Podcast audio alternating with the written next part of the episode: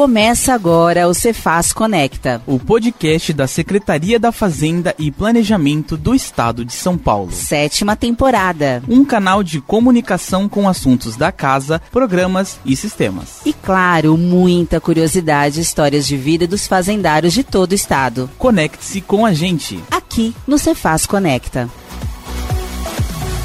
Olá, eu sou Neilson Machado da Ascom, modernização dos prédios da fazenda em todo o estado, para torná-los num ambiente mais confortável, seguro e que impactem positivamente na saúde física e mental dos servidores e dos seus usuários. Além disso, é bom conversar sobre os prédios históricos da Cefaz. O assunto de hoje também envolve prática de montanhismo e cavalgadas, e é claro, do amor de ser pai. Tudo isso você confere neste bate-papo com Diego Fernando da Silva, assessor técnico da CTA, coordenadoria de tecnologia e administração. Bem-vindo ao Cefaz Conecta, Diego Fernando da Silva. Obrigado, Ney. Eu fico muito agradecido pelo convite e vamos lá. Diego, hoje uma das suas funções aqui na, na CTA é trabalhar para a modernização dos espaços de trabalho da Fazenda, sede e regionais também, né? Como é que é esse trabalho? Ney, esse trabalho começou assim que eu cheguei, na verdade já era uma pretensão da Fazenda, né?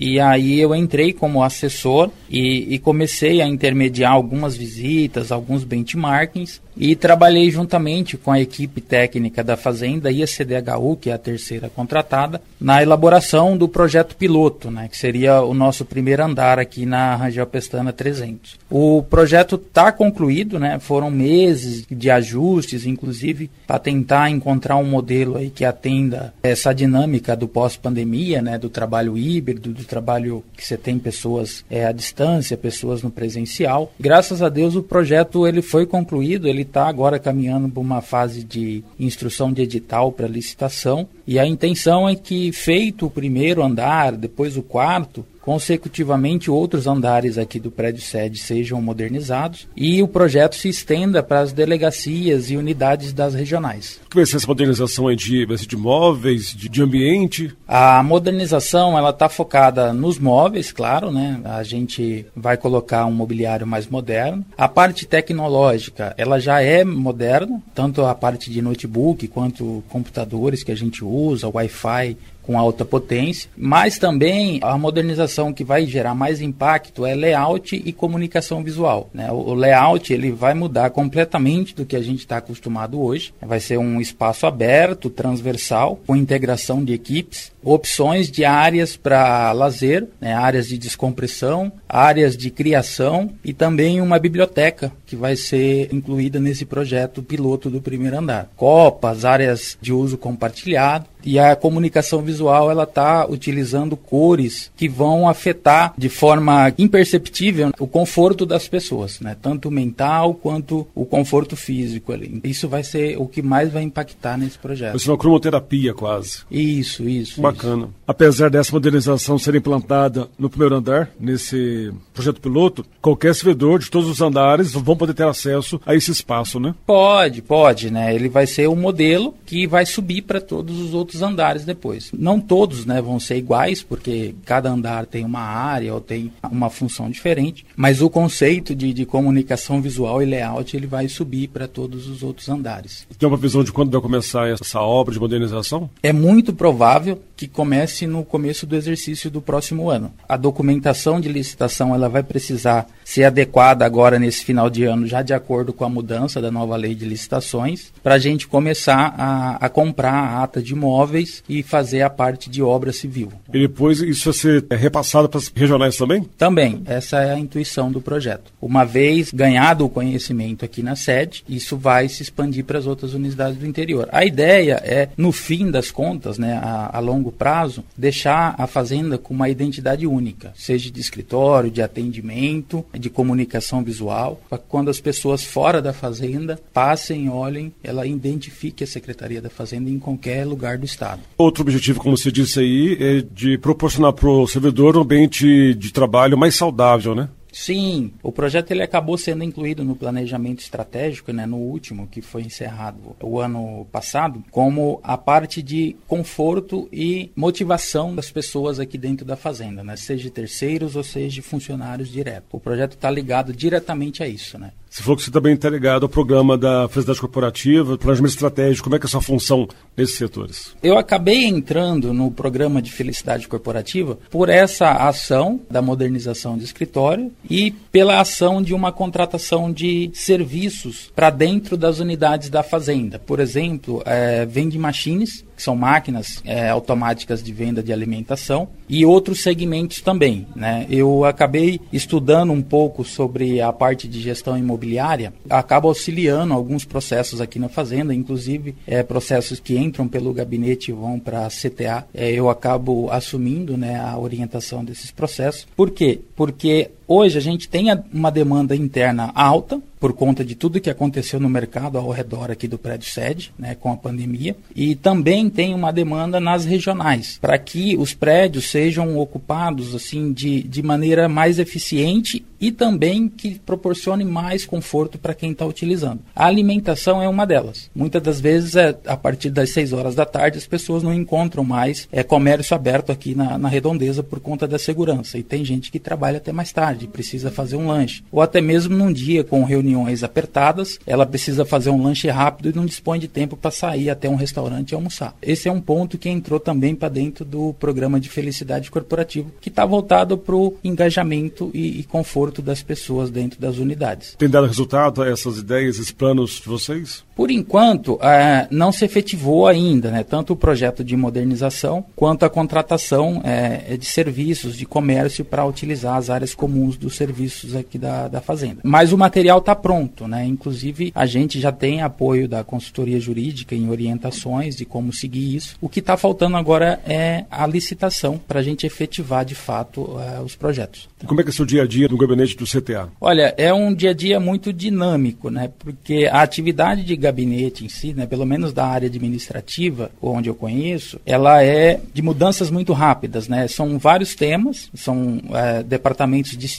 abaixo da coordenadoria de administração e, consecutivamente, todos os processos, toda, todos os assuntos né, de contratação e de autorização superior sobem para o gabinete da coordenadoria e a gente trata ali, tem uma equipe que cada pessoa trata uh, uma linha de conhecimento e nós uh, vamos mudando isso. Todo dia tem coisa nova, além de atuações que a CTA faz fora do âmbito dela, tanto no, no, planejamento estratégico quanto em outras áreas. Na verdade, a administração aqui ela é um meio para que as áreas fins consigam executar as suas tarefas. Dentro da CTA, tem alguma novidade assim que vai impactar a vida do servidor? Eu diria pelo que eu tenho tratado, né, diretamente, como a parte de modernização dos escritórios, isso vai impactar, né, vai trazer mais conforto e acredito que uma, uma mudança na parte emocional, de motivação das pessoas. O programa de felicidade corporativa é uma ação muito importante que já tem bastante resultado positivo, né, com ações como rodas de conversa, tratando de temas específicos da vida profissional ou pessoal dos servidores. Tem as ações de contratações, as pesquisas. Então, nisso que eu trabalho, eu entendo que vai ter como já tendo, está tendo também né, um impacto positivo na vida dos servidores. Temos também é, ações na área de RH, que faz parte da coordenadoria, ações na área de TI, ações na parte de infraestrutura, né, está trabalhando com toda essa gestão imobiliária que está dentro da Secretaria da Fazenda, mas eu, eu consigo falar mais do que eu tenho trabalhado diretamente.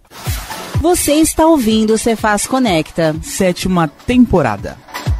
Recebo no estúdio da Ascom Diego Fernando da Silva, que é assessor técnico da CTA, Coordenadoria de Tecnologia e Administração aqui da Cefaz. Diego, agora me conte um pouco sobre a sua chegada aqui na Cefaz, sua trajetória até o cargo de hoje. Eu entrei na Secretaria da Fazenda em meados do ano de 2021. Eu era servidor da Secretaria de Economia e Planejamento, que depois foi mudando, né? Trabalhei lá por 11 anos e saí de lá em março de 2021. Eu sempre é, ocupei cargo em comissão, né, nessa área meio, que é a área administrativa. Em junho de 2021, eu cheguei à Secretaria da Fazenda por meio de um convite da CTA. Eu agradeço aqui, aproveitando também o momento, muito a Silvana Brito. Ela foi a pessoa, era minha colega de trabalho, dividindo espaço aqui há muito tempo. Né? Ela, ela trouxe o meu currículo para cá. E a Cláudia Miranda, que é a diretora de toda essa área administrativa regional, que me recepcionou no departamento dela. E eu trabalhei junto com ela ali por mais de um ano, né? uma pessoa de um conhecimento respeitável, uma profissional excelente. e eu tive essa chance de trabalhar com ela. E hoje eu trabalho diretamente na coordenadoria, né, na CTA, junto com o Maurício Baruti, mas também dando apoio a alguns assuntos de infraestrutura com as unidades do interior. E a sua passagem pelo DAR?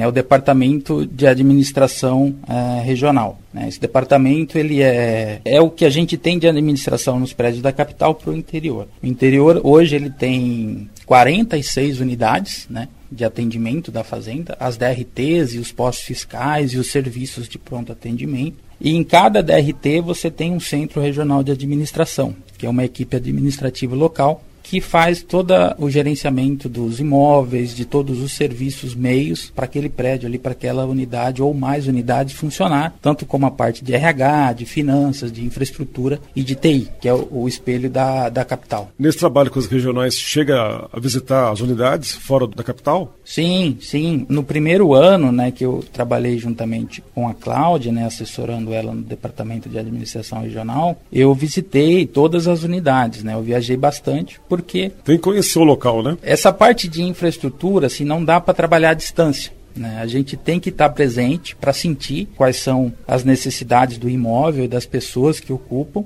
para então gerar planos. Né? Então eu viajei por todas as unidades são muitos municípios. Eu conheci todos os prédios, fiz relatório de foto, juntei informações e trouxe isso para dentro do gabinete do DAR para auxiliar a diretora a, a, tomar as decisões que ela precisa. Né? E também auxiliar o diretor na ponta. Nem sempre ele tem o, o conhecimento técnico que às vezes a gente precisa terceirizar e concluir aquilo que que está previsto. E nessas visitas às regionais aí, você identificou algum prédio que vai dar mais trabalho, vai poder se adequar ao programa de modernização? A gente tem, né, dentro dessas 46 unidades no interior e mais oito que a gente considera aqui na capital, a gente tem do prédio tombado mais antigo ao prédio mais moderno, né? Uhum. É, é muito miscigenado, não tem um padrão. Hoje a gente sabe os prédios que eles estão mais conservados, que têm tanto, eles já foram projetados que vão receber melhor essa situação, né, de modernização, e tem os prédios que vão precisar ser adaptados para poder receber essa modernização, tanto quanto é documentação, é, atendimento a, a normas e outras coisas. Eu diria que daria para em 54 unidades que a fazenda tem de prédios, são quase 300 mil metros de área construída,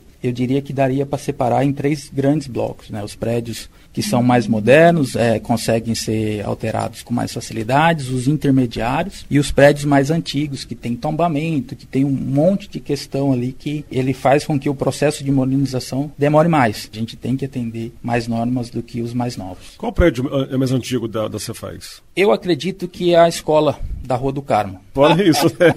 Ó, ó é. Se a gente tirar fora o prédio da EGESP... E o prédio, um próprio prédio. E o prédio, né? aqui, né, que está tá datado aí da década de 50, a gente vai encontrar prédios mais antigos, assim, a gente tem uma unidade antiga em Marília, a sede da DRT de lá. A gente tem é, um imóvel que também não é tão antigo, mas é antigo, é da década de 70, né, em Campinas. E tem São José do Rio Preto, o prédio também ele é um pouco velho, prudente. Velho assim, prédio de 40 anos, tá? Uhum. não é tão velho, 40, 50 anos. Porque a maioria das unidades regionais é posto fiscal. A maioria dos postos fiscais são prédios mais modernos. Né? Houve uma, uma determinada época aqui na Secretaria da Fazenda, acho que 2010, entre 2010 e 2015, eles fizeram um projeto padrão para posto fiscal e esses prédios são mais novos. Tem alguns, sim, esses mais antigos que eu citei, e a maioria já é prédio que já está ali do, do meio para o mais moderno. Então a Fazenda tem 54 prédios pelo estado de São Paulo. Ocupados pela fazenda, né? Isso. São unidades fazendárias. E desses, quantos são tombados pelo patrimônio histórico dos municípios aí? Varia muito de tombamento, tá? A gente tem, pode ser um tombamento total, pode ser o um tombamento parcial. O prédio sede aqui, a, a título de exemplo, ele tem tombamento em fachada, em alguns lugares internos, mas não é total. Salvo engano, o prédio da GESP é tombamento total, uhum. pela idade, né? A gente tem um outro exemplo no interior que eu vou destacar aqui, que eu acabei não falando, que é um prédio prédio antigo também, é em Piracicaba, né, no posto fiscal. Inclusive, ele foi até transferido para uma outra administração que a gente se mudou de lugar. O prédio tem um tombamento parcial por conta de uma igreja. A igreja que está do lado dele é, tem um tombamento total e no tombamento da igreja prevê. Incluir o vizinho ali, né? Ele prevê os vizinhos. Os vizinhos não podem ter mudanças muito bruscas de fachada, de telhado, essas uhum. coisas que vão interferir no visual da igreja. Ah, que legal. São situações assim. Preservar a história, né? É.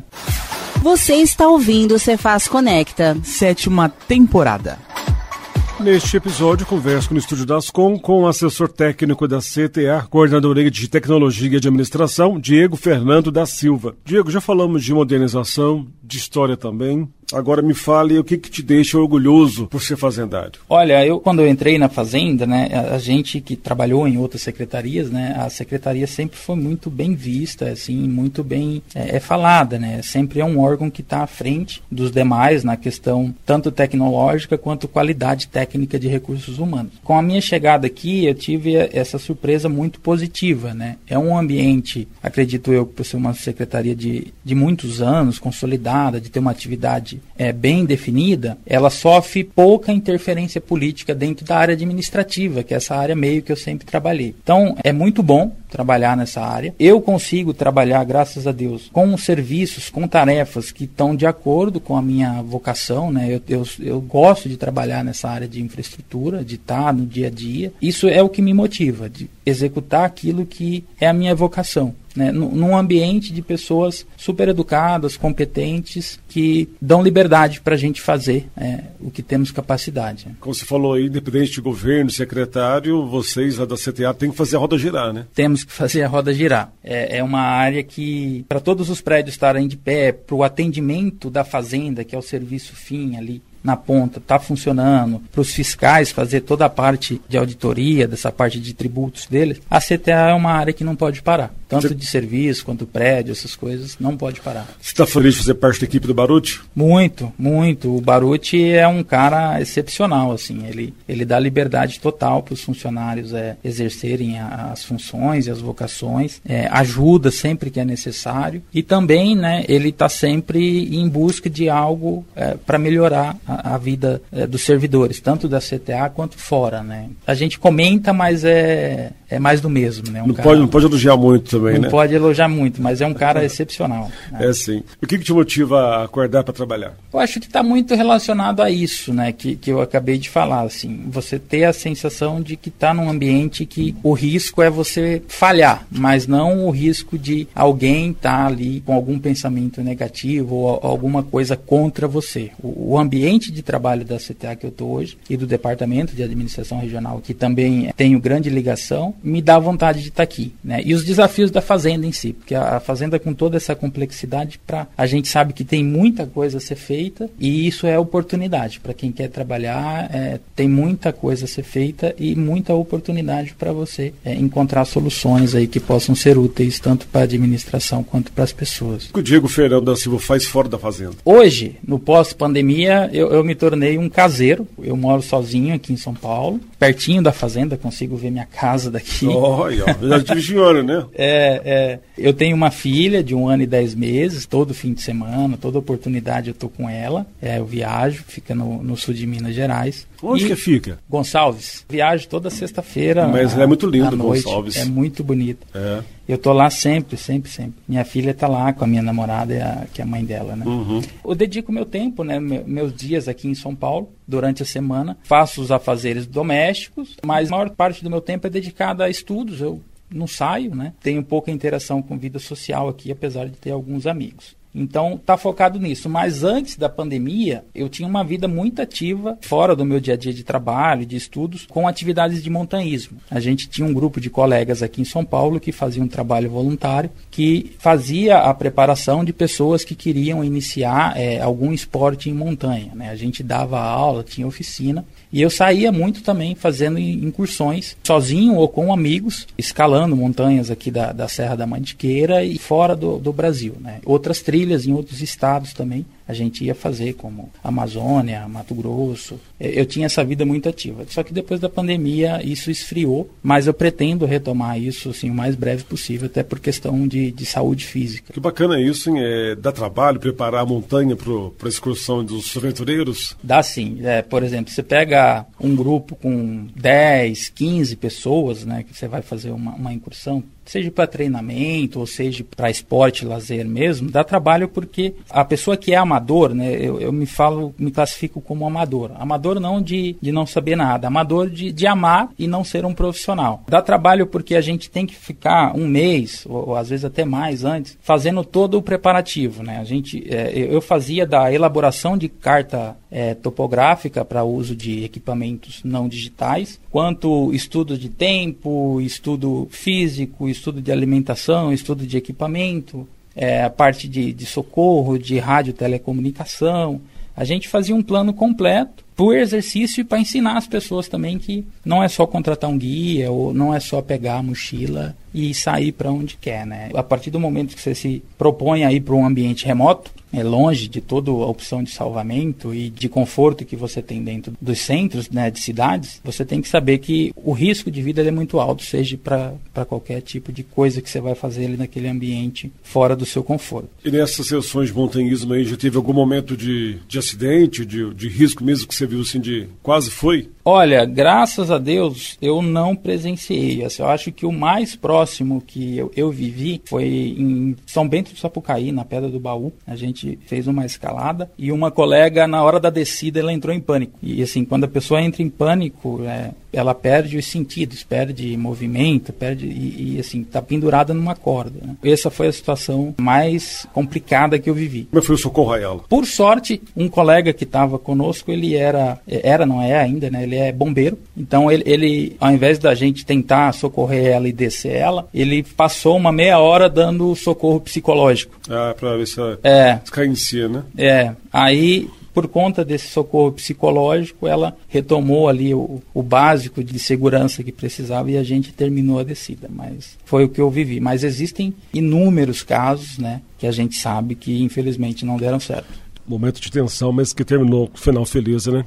Agora, qual montanha, qual região você recomenda para a pessoa que gosta de fazer montanhismo poder visitar e se aventurar lá? Olha, para quem gosta ou para quem quer iniciar, existem várias, 180 quilômetros de São Paulo à divisa do, do estado de, de Minas é, e Rio, ali na, na tríplice fronteira de estados, com opções que você pode ir. Mas para quem quer iniciar, assim, fazer caminhadas seguras, eu indicaria o, o Parque Nacional do Itatiaia, que fica ali na, na divisa São Paulo-Rio-Minas. Uma área totalmente preparada para receber é, pessoas e muito bonita. O restante, dali para trás, são coisas que precisam de autossuficiência, né? não são parques difundidos. Nós temos parques, assim, Serra do Mar, interior de São Paulo, tudo, mas não é um ambiente inóspito de montanha. Então, o, o Itatiaia hoje é o que eu indico mais para fazer esse tipo de início. Mas, assim, e fora do Brasil, conheço a Patagônia. É o lugar mais bonito que eu conheço. E lá tem toda a infraestrutura possível para turismo. Gelado? E gelado. Passou frio lá? Um pouco, pouco né? Você falou da questão da pandemia que ela interrompeu esse trabalho seu de montanhismo aí. Mas o que, que você aprendeu com esse momento que o mundo viveu durante o coronavírus? Olha, eu aprendi que os planos são feitos para serem desfeitos, né? Sempre tem que ter um plano B. Né? Eu passei por muita decepção no começo da pandemia, na parte de, de vida pessoal. Tudo que eu tinha planejado, eu vinha planejando há muito tempo. É, a maioria das coisas não deram certo no começo da pandemia, né? inclusive a parte profissional também. E aí eu passei um momento obscuro e depois eu consegui me reerguer. E aprendi que a gente, por mais que não tenha fé, é preciso acreditar em alguma coisa maior que o ser humano porque vai chegar um momento em que você perde as pernas e, e, precisa acreditar em algo maior e precisa acreditar que é sempre possível ter uma nova oportunidade na vida. O que não dá é para ficar parado, né? A gente precisa colocar o pé na estrada, mesmo que não tenha luz, que as coisas vão acontecendo e, e, e você vai retomando ali o seu desejo pela vida e pelos seus sonhos. Você é o novo Diego depois da pandemia? Sim, até por conta da paternidade, né? Ah, é verdade. Sim. Eu fui pai é, durante a pandemia ainda, né? Então isso mudou também completamente, né? Eu mudei o meu olhar para os meus pais, eu mudei o meu olhar para os meus colegas que são pais, né? Fala, cara, eu não entendia nada disso tudo lá muda, atrás né? e tudo muda. Hoje eu entendo todo mundo, as dores e as aflições de todo mundo, né? Que tem família, tem filhos. É, me mudou bastante. A pandemia deu um, um saculejo assim na minha vida, jogou de perna para baixo, depois colocou de pé de novo. Amém. E qual a sua melhor qualidade e seu pior defeito?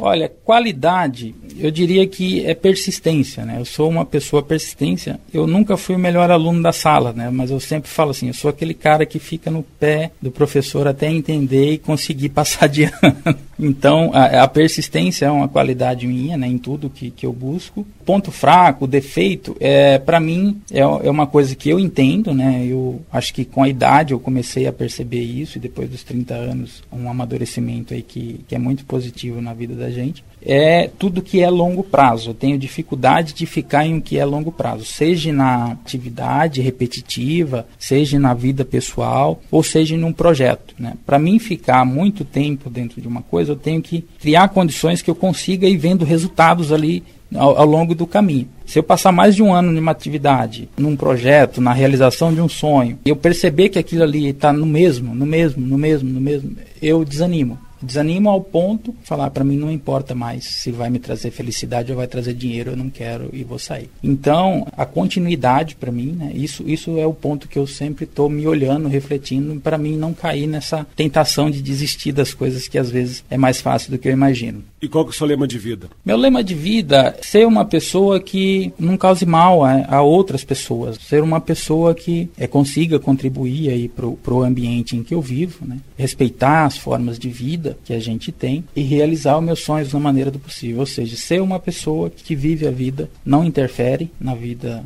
alheia e que ajuda sempre que é possível uma música agora para iniciar nosso programa, nosso bate-papo de hoje aqui. Escolhi uma música de um cantor que eu gosto muito, né, que é do, do Almir Sater. Ele tem, acho que tem poesia na, na letra dele. A minha música hoje é Maneira Simples, né, de Almir Sater. Ela fala muito, simboliza o aprendizado diário que a gente precisa ter, que a gente precisa sempre é, se questionar se está certo, se não está certo e olhar às vezes as coisas de maneira simples, que é o, o título da, da letra, como uma criança que está descobrindo ali o seu reflexo no espelho. Às vezes é, a complexidade das coisas está na nossa cabeça e a simplicidade resolve muitas coisas que pensamos que não podem ser resolvidas. Você é do interior, você tem muita ligação com o sertanejo, com o zona rural da roça? Sim, sim. Gosta é... de cavalgar, né? Sim, é, inclusive eu não falei, né, nenhum, nenhum do, dos meus hobbies que eu gosto de fazer, né, além da leitura, tudo em, quando eu estou em casa é cavalgar, eu sempre cavalguei, né, continuo cavalgando. E eu, eu vivi no interior, né, sou de Martinópolis, interior de São Paulo, até os meus 18 anos, e foi uma vida praticamente rural, né. Meus pais são, são pequenos produtores e foram, né, do, no tempo que eu estava lá. E eu vivi isso com, com animais, com roça, com tudo. Gosto da, da cultura sertaneja, né? Eu me considero uma, uma pessoa tanto de gosto musical quanto de, de gosto fora do ambiente de trabalho, voltado para essa área é, rural sertaneja, que é o nosso Brasil, né? É a fundação, até hoje é, o Brasil é um, um grande celeiro, aí, uma área rural muito extensa. E também é minha calmaria, né? estar no sítio, estar em algum ambiente rural fora da, da zona de cidade, seja no fim de semana ou uma vez por mês, que seja, é, é onde eu consigo descansar. É uma terapia, é, né, Diego? É, é, onde eu recarrego as energias. Não, mas em Gonçalves, né, que é cidade maravilhosa. É, é. Hoje eu recebi no estúdio da Ascom Diego Fernando da Silva, que é assessor técnico da CTA, Coordenadoria de Tecnologia e Administração, aqui da Cefaz. Diego, obrigado pela presença aqui no Cefaz Conecta, parabéns pelo trabalho, sucesso na modernização dos prédios da Cefaz e sucesso também como pai, que seja um bom exemplo para sua filha. Muito obrigado, eu agradeço pela oportunidade de estar aqui conversando com vocês. E que tal você também vir contar a sua história aqui no Cefaz Conecta? Mande e-mail para gente no imprensa.fazenda.sp www.ecc.gov.br. Até o próximo episódio. Nada é mais real que aprender maneira simples de viver. Tudo é tão normal se a gente não se cansa nunca de aprender. Sempre olhar como se fosse a primeira vez se espantar, criança perguntar por quê. Você ouviu o Cefaz Conecta, Em sua sétima temporada, uma produção da Assessoria de Comunicação da Secretaria da Fazenda e Planejamento do Estado de São Paulo.